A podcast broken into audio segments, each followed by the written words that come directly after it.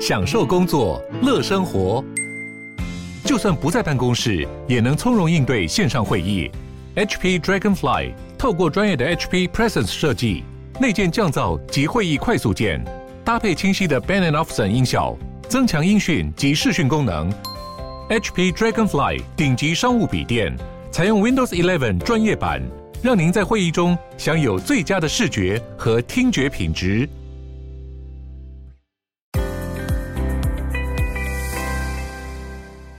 在进入今天的节目之前，先让我们进一段工商服务时间。如果你对议题讨论、分享知识很有兴趣，也正在寻找写作相关的工作，那就千万不要错过志祺七七的新职缺啦！我们希望能够邀请更多的影片内容企划的加入，帮助我们制作更丰富的主题内容。在这里，你可以发挥搜集资料、整理观念能力，把文字化为影响力，带领观众一起思考议题，让多元的讨论持续发生。不管你找的是全职工作，还是在家兼职接案，志祺七七都能够提供合作的机会。透过自由弹性的工作形态，我们希望能够让你全心的投入创作，也能够获得稳定的收入。那如果你不确定自己适不适合写脚本，那我们也有提供稿费的试合作机制，让你实际的体验企划的生活，跟总编交流你对合作方式的期待。现在就给自己一个用写作实现理想的机会，跟我们一起追时事、聊议题、发想新节目。现在就上我们的官网应征吧。好的，那今天的工商服务时间就到这边，我们就开始进入节目的正题吧。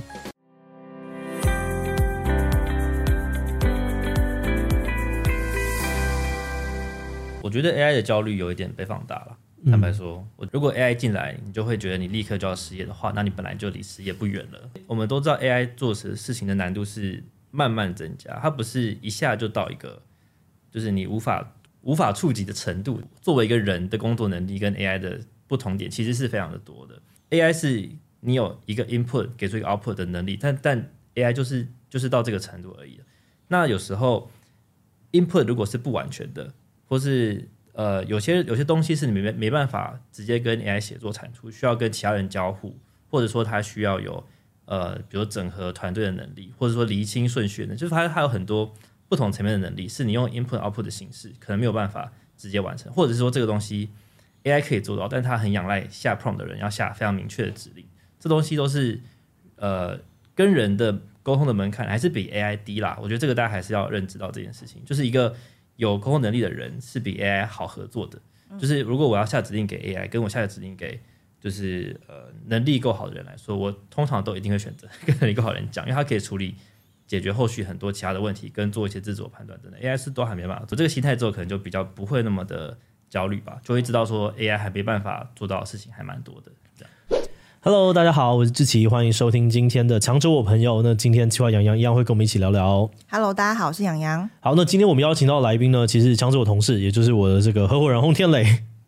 这其实是轰天雷第二次来上节目了嘛，对不对？没错，没错。但为什么志奇会想要再邀请他来呢？好，主要是因为呃，我们公司最近开始导入很多 AI，那轰天雷可以说是这个专案的灵魂人物，所以觉得说，哎，好像可以借着这个机会跟大家分享一下，就是我们公司在这个 AI 的浪潮下面有没有做一些什么调整跟适应这样子。哎，那你要不要先跟观众自我介绍，打个招呼？呃，大家好，我是洪天雷。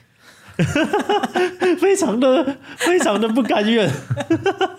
那进入今天的正题，我就是要先帮大家问一下，就听说最近简讯又在做一件酷事情，就是呢.我们除了把 AI 导入到就是我们很多的既有流程里面，甚至还把我们在使用的 AI 模组直接公开给大家使用，可以说明一下这到底是在干嘛吗？好，马上就请我们的轰天雷来回答。今天可以偷懒一下。嗯。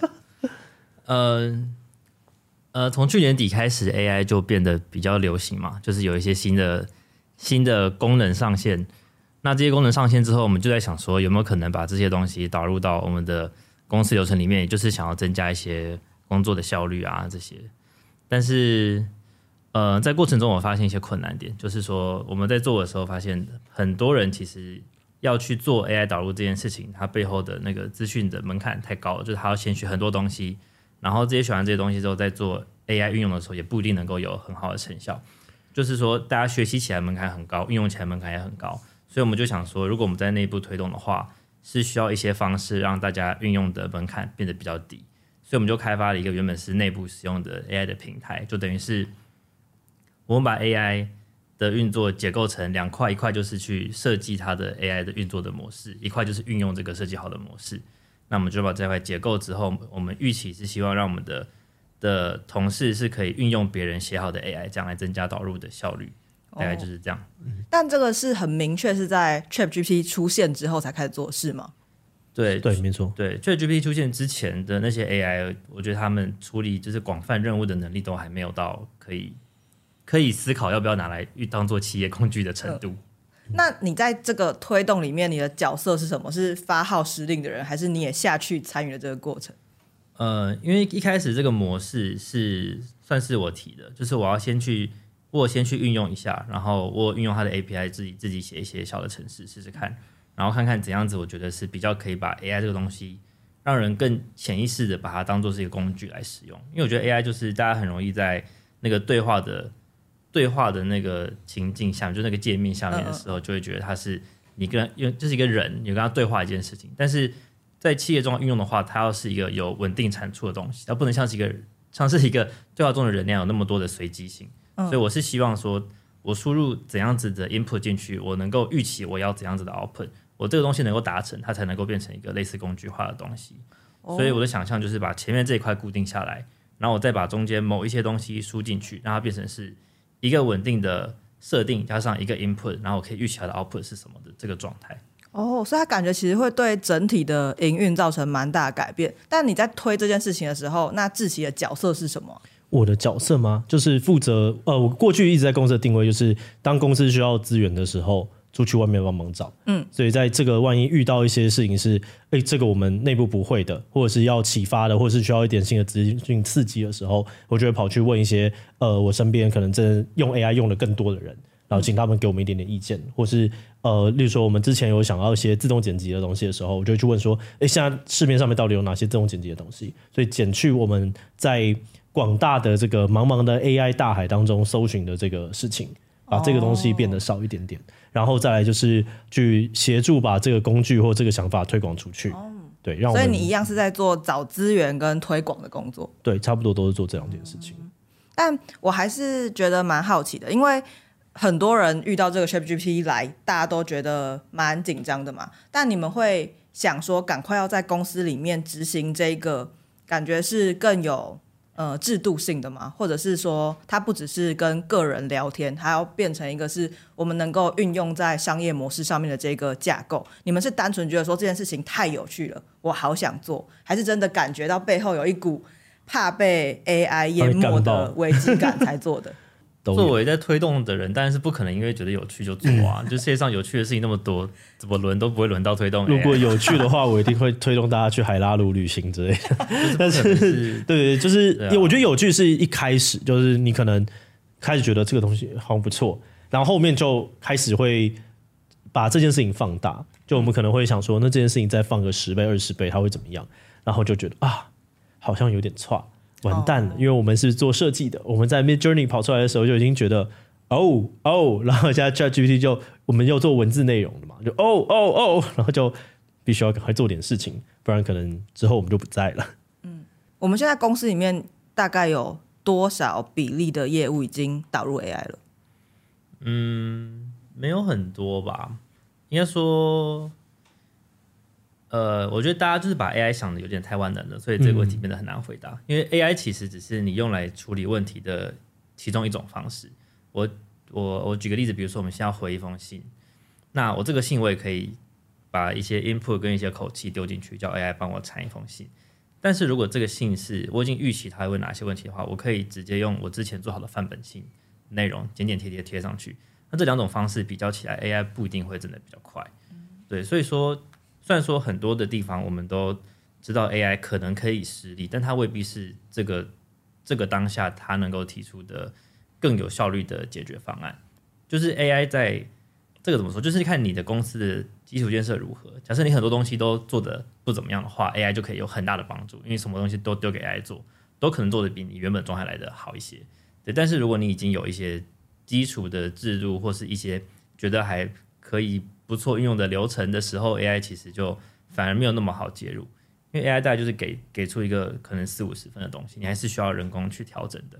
我觉得像刚刚他讲的是蛮蛮清楚的，就是因为 AI 它毕竟是一个现在最红的东西，所以大家就去看 AI。但是其实我们呃在去年年底的时候，我们就预期今年的经济可能状况不会太好，所以我们一直在想说，哦，今年就是一个数位化，或者是我们要重新检视我们基盘建设的一年。那我觉得在 AI 之外，有一个很重要的东西是自动化，就是我们可以透过很多的机器人，把一些我们平时繁杂，然后大家可能觉得。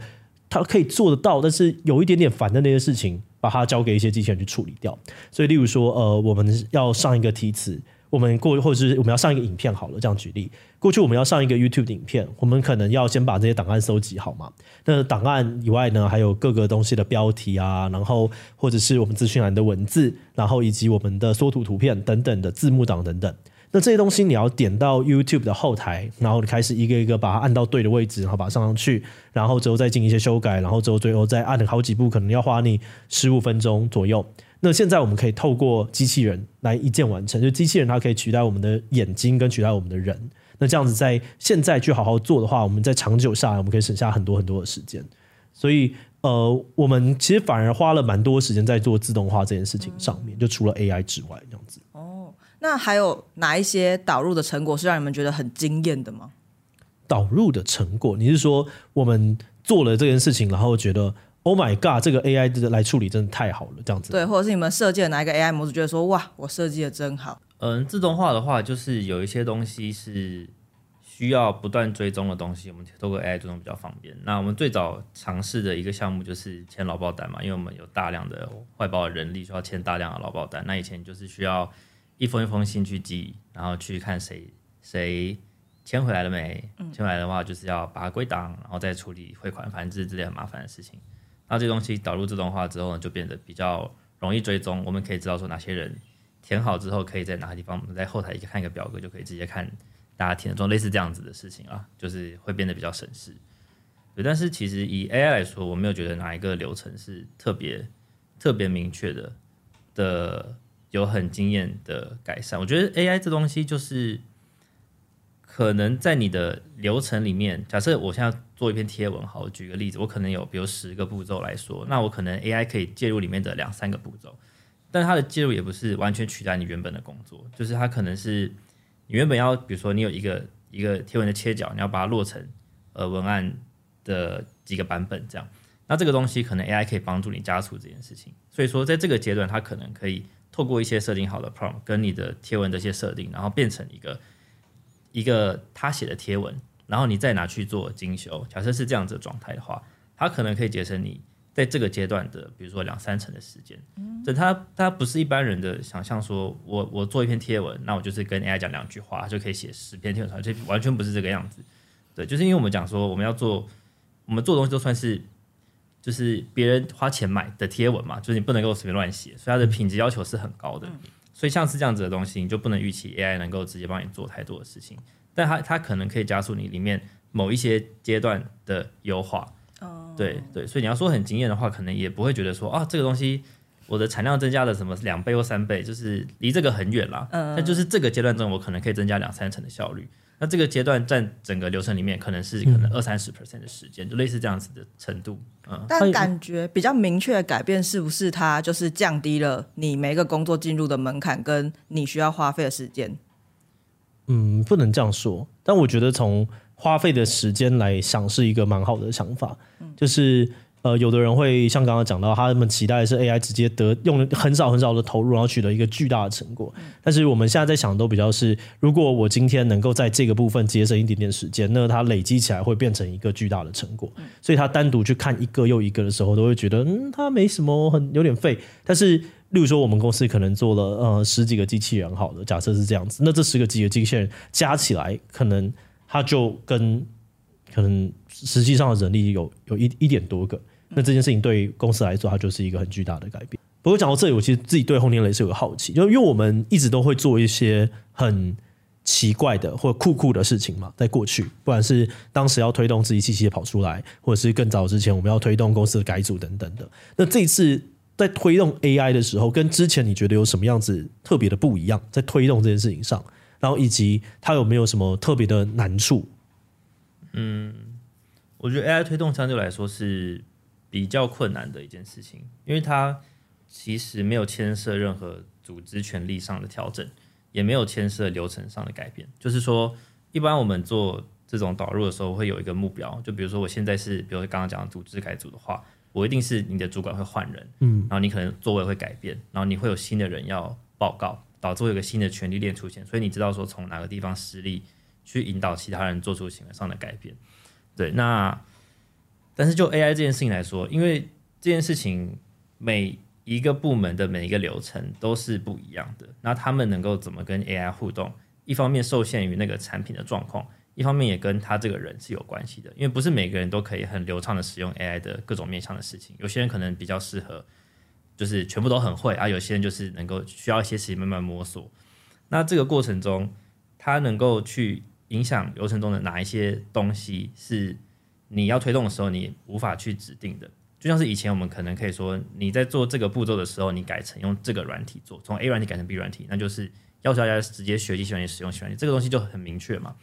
但是在 AI 的时候，就是大家有一点，就是我们是一个摸索的阶段，但是其实所有同事也都是一个处于比你更加摸索的阶段，他们完全不知道在哪边开始使用，完全不知道怎么互动。然后再加上我们之前说的 AI 前面有很大的的门槛，所以这件事情的推动起来，我觉得是非常缓慢的。做的所有推动来说，这件事都是很很难推进的一件事情。嗯，所以我们要怎么样去把这样子的人，可能一个公司里面能够真的用好 AI 的人，就是大概十 percent 左右。那你要怎么样让让剩下的九十 percent 的人都能够跟着他们一起达到同样或者是一半以上？我觉得这是呃，我们这是在想的时候的一个很大的难题，所以也才会有我们公司的那个 Simple Info 打 AI 这个呃这个平台跑出来，就是。不要让大家想着说你是要用 AI，因为用 AI 这件事情太模糊了。我今天讲用 AI，可能你脑中跑出来的是呃是 ChatGPT，另外一个人跑出来可能是 Midjourney，就是大家的脑中画面不一样的时候，你很难同步。嗯、那如果我们今天把它想成就我们就是用 Simple 呃，我们今天就是用 Simple Info 打 AI 的工具，那这件事情就会变得不一样。我们用透过十 percent 的这些呃使用比较熟悉的人，他们做出来的 AI 工具。那搭配我们的平台，那让其他的九十 percent 的人也能够更快的进入这个状况，这大概是我们的一些想法。嗯，对。但讲到这个平台，我还有一件觉得蛮好奇的事情，就是当时候志祺在 FB 上面，然后说：“哎、欸，我们现在开放这个 Simple 点 AI，让大家注册，然后可以免费使用。”然后就有很多人在下面回复说：“哇，太佛心了吧！”嗯。然后我就很想知道说：“哎、欸，为什么你们会做出这个决定？哦、你们是真的在佛心吗？”真的在佛心吗？其实怎么看都是一个很佛心的行为啦。但是有的时候，就是你很佛心的做这件事情，能够理解这是很佛心的，然后真的想要运用那个佛心的人也很少啦。现在你们公布出去的这个平台之后，你们有看一下，就是大家使用率最高的会是哪一个功能吗？嗯，跟预期也差不多，就是写写新闻稿啊，写写贴文啊，然后有一些翻译啊之类的。哦，那你们自己有最常用的吗？我自己哦，翻译我蛮常用的，然后写回信蛮常用的，贴文也蛮常用的，就是我会拿来做一些事情。但呃，我现在已经用 ChatGPT 用最多，好像真的是翻译。我觉得翻译蛮好用的。哦，嗯，所以比 Google 翻译好用，好用蛮多。但不知道看不同的语言，嗯，但是我觉得它在某些地方很好用。那我想要问一下，那在你们目前已经尝试了这么多之后，你们现在是如何看待 AI 这个东西的？你们觉得它对产业会产生什么样的影响吗？AI 看的东西，就是它当初在至少以 ChatGPT 这个模型来说，我们不讨论自己建的模型，他们这个模型当初是搜网络上的东西，网络上的东西大部分都是以文字的形式存在，所以但是 YouTube 它其实是影像的形式，它的呃文字的使用方式跟它读的资料有一点不同。嗯，这个不同之处是有点有点微妙的，对，就是没有那么容易被 AI 直接模仿出来。哦，所以我觉得在就是以 YouTuber 的这个角度来说，它没有什么呃没有什么竞争优势啦。我觉得 AI 来说是没有的。对，嗯，AI 的的强项是它可以产生很大量的内容，但是 YouTube 上其实不是欠很大量的，它欠的是。我为什么会想要挑选这支影片出来看？跟我为什么会想要持续看你这个影片嘛？那这些东西 AI 本身没办法协助你达成。比如说 AI 没有很明显的可能人设搭配影像的设定啊什么之类的。目前还没有啊，可能可能以后会有，现在还没有。那你觉得自己七七在这波 AI 当中最大的危机为什么？因为很多人会说，哎、欸、啊，ChatGPT 不就是自己七七吗？讲的东西都差不多。其实差很多啊，我觉得就是会讲差不多，就是其实不知道自己在干嘛。其实也不是不是很知道 AI 在干嘛，好像觉得说我论述的好像字比较多，然后论点比较多，就好像同个东西。但其实他们论述的架构都是很不一样的。对，我觉得 AI 在处理，比如说比较多的资料之间的彼此观看动机的衔接这一块。就明显的还，嗯，还差很远，就完全做不到。我们预期一个脚本要做到的事情，对，它需要很细致的调教跟很细致的资料之间的串接，才有可能达成一个错误没有很多的，就是不是错误了，就是说相对来说没有那么不顺畅的一个东西。嗯嗯，这样。但我之前在 ChatGPT 一出来的时候，我就有在想说，哎，说不定这个东西是不是有可能在写稿上面有帮助很大？因为我们其实，在写稿的架构上面，我们可能是会有简介，然后有正反论点。那如果我们有先把我们觉得每一个段落它能够配合的资料都先找到，然后我们已经有数千个脚本，让它能够去知道我们写脚本的语气、习惯跟我们的衔接可能会长什么样子。那我就在想说，我们是不是真的有可能运用我们以往这么多的脚本，就有可能能够再帮我们生成出你们刚刚所说的，至少它能够生成出一个基本四五十分或是七十分的脚本。那我们再去把这个七十分的脚本再做修调到九十就好。我这边大概有几个我直觉听到的问题，等下轰天的这边可能可以补充。我觉得第一个是，呃，那么多片脚本其实没有办法灌进去，就是它会需要一些 token，可是太多片其实它灌不住，因为我们一篇就。三千字，所以其实它灌不进去。然后第二个事情是，呃，大家常常会讲说，你要把一个东西从呃零写到九十分，跟另外一个是从七十分改到九十分，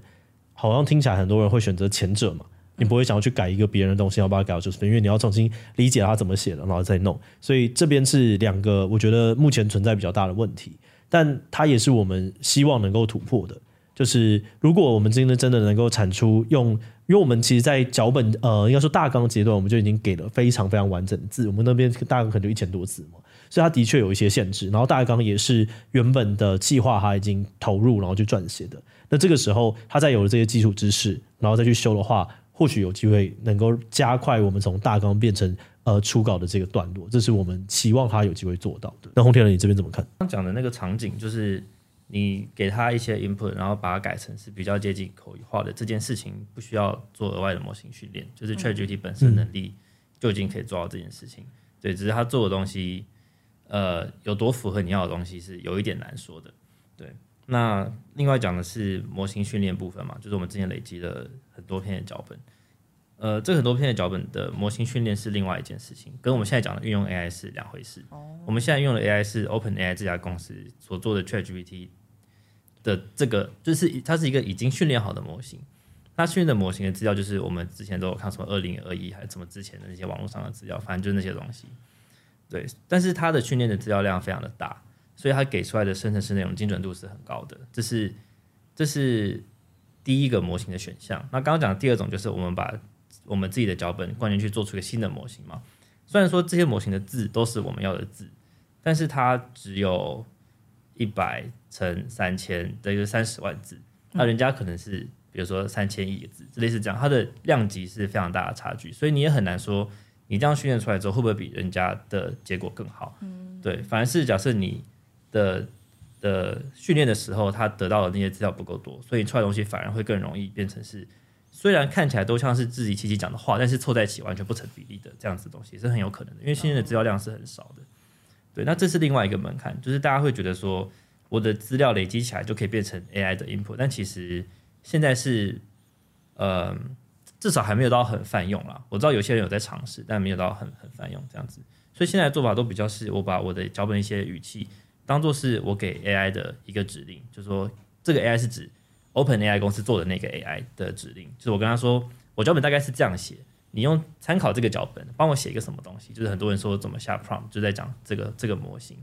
但这个跟模型制作是两个不同的事情。对，那我们现在讨论的都比较仅止于是如何运用这些大公司开发好的这些工具，这样。嗯嗯嗯嗯。对，现在有个趋势就是说，大家会想要，就这些大公司想要开发一个技术，是让在做模型训练的时候，可以用越来越少的资料来做到类似的程度的成果。对，那这个他们还在发展中，反正他们开发好了，我们再看要不要用 这样子。反正也不是我们能做的事。那刚刚有讲到，其实 AI 在我们公司里面，你们觉得其实推动的还算是非常缓慢。那所以它现在有造成我们公司内部任何人力或者是职务上面的调整吗？有吧？有吗？呃，我觉得有啦，还是有啊。你是就做了更多的事情。呃，我没有觉得他在职位上有什么调整。哦，那职务呢？职能，职务上也也没有什么调整。哦、嗯，就是大家就是做原本的事情。嗯，因为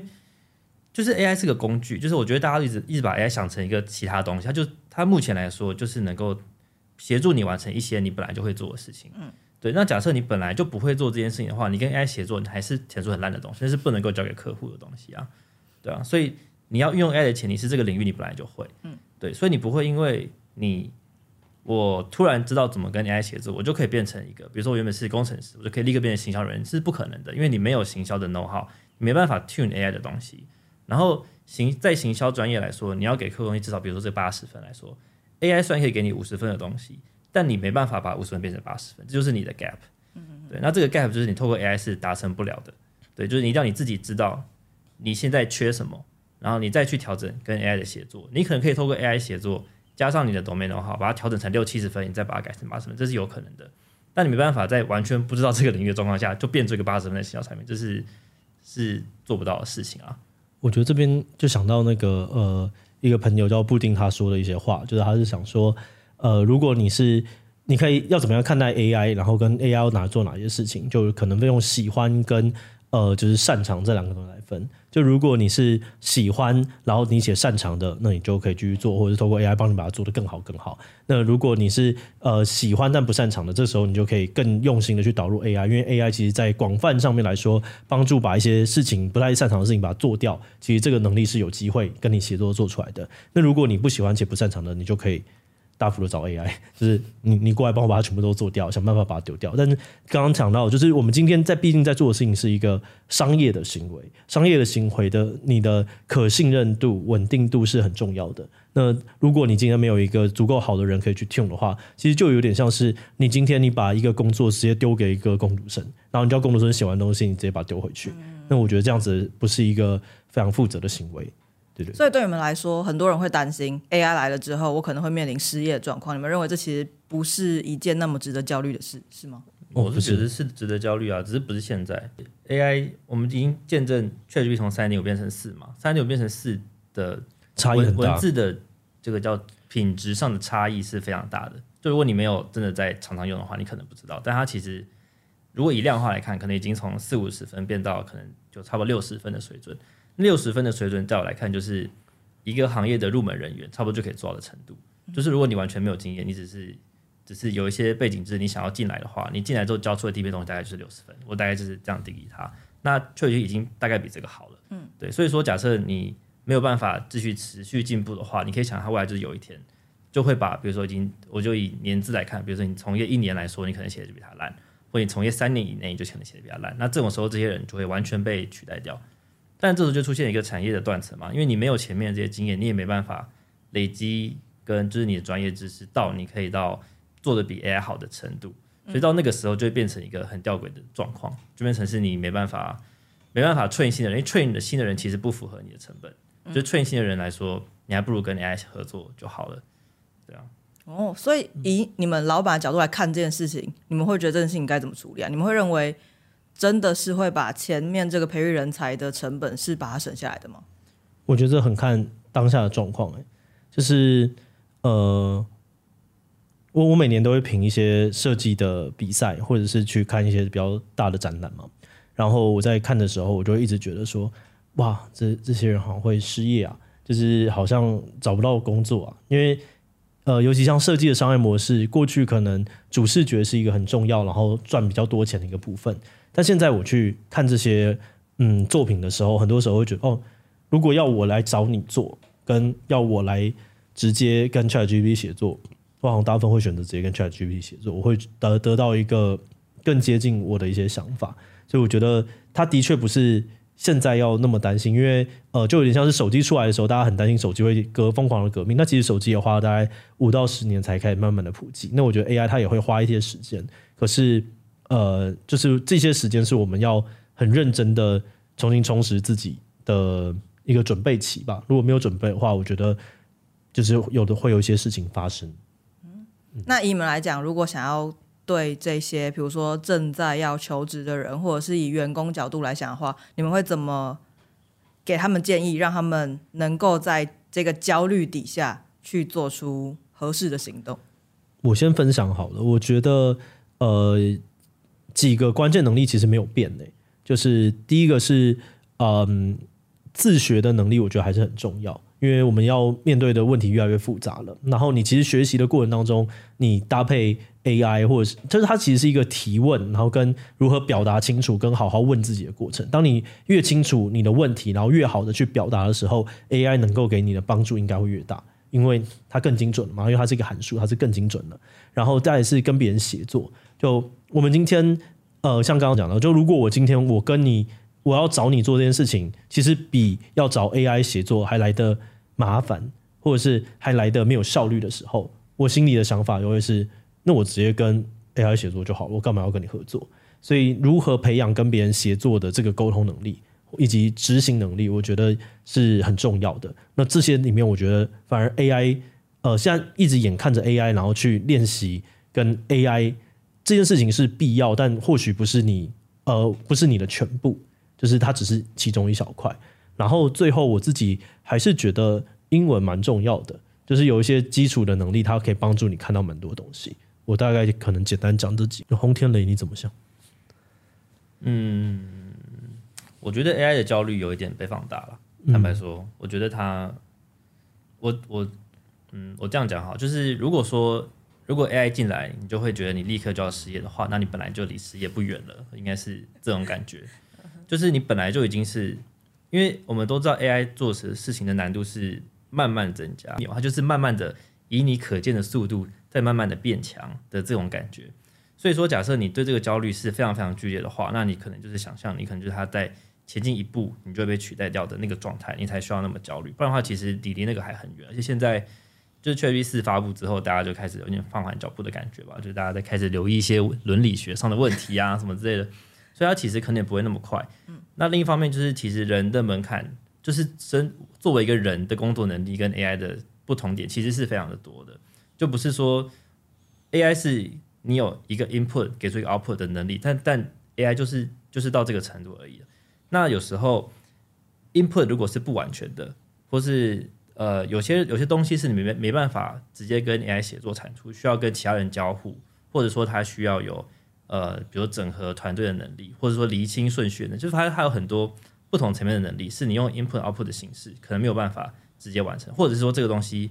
AI 可以做到，但它很仰赖下 prompt 的人要下非常明确的指令，这东西都是呃跟人的沟通的门槛还是比 AI 低啦。我觉得这个大家还是要认知到这件事情，就是一个有沟通能力的人是比 AI 好合作的，就是如果我要下指令给 AI，跟我下指令给。就是呃，能力够好的人来说，我通常都一定会选择 跟能力够好的人讲，因为他可以处理解决后续很多其他的问题，跟做一些自主判断等等。AI 是都还没办法做这些事情，对，那更也不用说实体上的的存在，就是我有手有脚啊，可以帮忙搬东西啊，AI 不能帮我搬东西啊，就是很具体的，就是你你能够做出来的工作就有很多的不同之处，对、啊？不然的话，比如说我们讲，比如说教学领域，教学领域来说。呃，我们可以把教学场域分成传递知识啊，比如管秩序啊，改考卷啊几个项目。比如改考卷，AI 一定改得不错嘛，你可以想象，因为它就是一个一个答案，你给 A 错或者一个申论题，这样大概得几分，这是 AI 可以直接评分。但它比如说要管秩序这件事情，可能就相对来说比较困难，因为它没有没有手没有脚，没办法可能 做一些事，没办法做一些恫吓啊什么之类的，对吧？但相对传递资讯，它可能就传递的可能知识是还可以传递的，但它可能在兴兴趣上面来说，需要知道一些事情才能够做得到。就你可以看到它有一些门槛是没有那么容易跨越的，对吧？所以我觉得是要知道说你在哪些地方是可以做得更好。那你觉得 AI 已经做得很好的地方，看怎么跟它协作，这个心态我觉得可能是比较重要。有这个心态之后，可能就比较不会那么的焦虑吧，就会知道说 AI 还没办法做到的事情还蛮多的。讲到这个，我有点想要分享嗯我平常会想的事情，哦就是我平常就是会简单玩一下 AI。我觉得我其实玩的不多，没有非常了解 AI，可是我就去思考说，那我现在做的事情会被它取代掉吗？然后就比如说，我也有想要教学这件事情，我就在想说，我这个课程设计它有没有可能设计的出来？未来有可能，可是它有可能取代我上台教学吗？我觉得好像不行，因为就算你在每一班讲的内容都一模一样，可是很有可能因为你今天的语气，因为你的情绪。那个班上的状态会完全不同，明明是一模一样的内容哦，它可以明明是同一个班，但它可以是今天哇，大家很认真上课，但如果你用了一个你感觉没什么兴趣的语气讲话，全班就会碎碎死一片。所以我觉得那一个人所带给那个场域的改变，我觉得其实是蛮明确的。所以我就想说，哇，这个东西就是我的，我比 AI 的独特性了，或者是我的优势比它多在哪里？这样。嗯，我觉得在越大的东西冒出来，或越大的事件吸走很多注意力的时候，反而要适时的把注意力放回到自己身上。就是你要像刚刚前面讲到，喜欢擅长，这也是要先问问你自己。然后或者是你在跟别人协作的时候，你要多多的去问问我自己怎么样去呃变得更好，或者是变得跟别人更擅长协作等等的。所以我觉得这也是一个小小的提醒吧。那不过讲到这个地方，我就想问，呃，洪天雷，就是你针对 AI 啊，或者是针对呃这些组织导入相关的，你有没有什么特别想要分享？是我们刚刚没有问到的？但大部分领域说，哎、欸，这个东西是 AI 产的，我好像就觉得它没有那么的重要。就跟手工饼干，对，手工薯条，对，从手工可能变成变成机械生产的时候，你就觉得哦，手工是比较有价值。我觉得这个东西在 AI 这个状态下是更进一步的被延伸。那某种程度上也是没错啊，因为 AI 东西就产出成本比较低嘛，然后成本比较低，你就觉得它的价值比较低，这也是没有错。但我觉得这方方面来说，会变成是你想要就是不去使用 AI 的一个理由，就是你觉得说你运用 AI 做出这个东西，它可能就是反而会价值变得比较低了。对，但我觉得这东西可能也只是暂时的啦，嗯，因为到某一天你已经无法区分这个东西是是 AI 写的还是人写的时候，这个东西会变得慢慢的变得模糊。状态像是很多现在我们看到的高价品，也不一定都要以手工作为诉求嘛。虽然手工是一个高价诉求没错，但是它不是唯一的高价诉求。我觉得之后我们手动写跟 AI 写可能会变成这样子的状况。对，所以我觉得虽然市场上现在是给 AI 这个 tag 一个比较低的 value，但我觉得这东西可能之后会慢慢的改变，所以还是心态上 还是要做一些调整，比较不会限制自己不要去触碰这些东西。然后我刚刚听。听一听之后，有一个另外的想法，就是呃，应该是比尔盖茨吧。以前他讲过一句话，我觉得我手机的画面就是这个。他说：“我们总是高估未来两年会发生的改变，低估未来十年将发生的改变。”然后我蛮常在看到一个浪潮的时候，我就会一直在问自己说：“那我现在到底是高估还低估？”然后现在在讲的这件事情是大家高估了呢，还是低估了呢？我觉得他或许我们没有办法找到真正的答案，但是可以。帮助我们去停下来，重新想一下。我觉得在越混乱的时候，就稍微停一下也是蛮重要的。大概是想跟大家分享这些。好，那今天到这边其实蛮久的。那我们今天很谢谢这个轰天雷再跟我们聊聊。那今天就这样子啦，拜拜，拜拜。拜拜。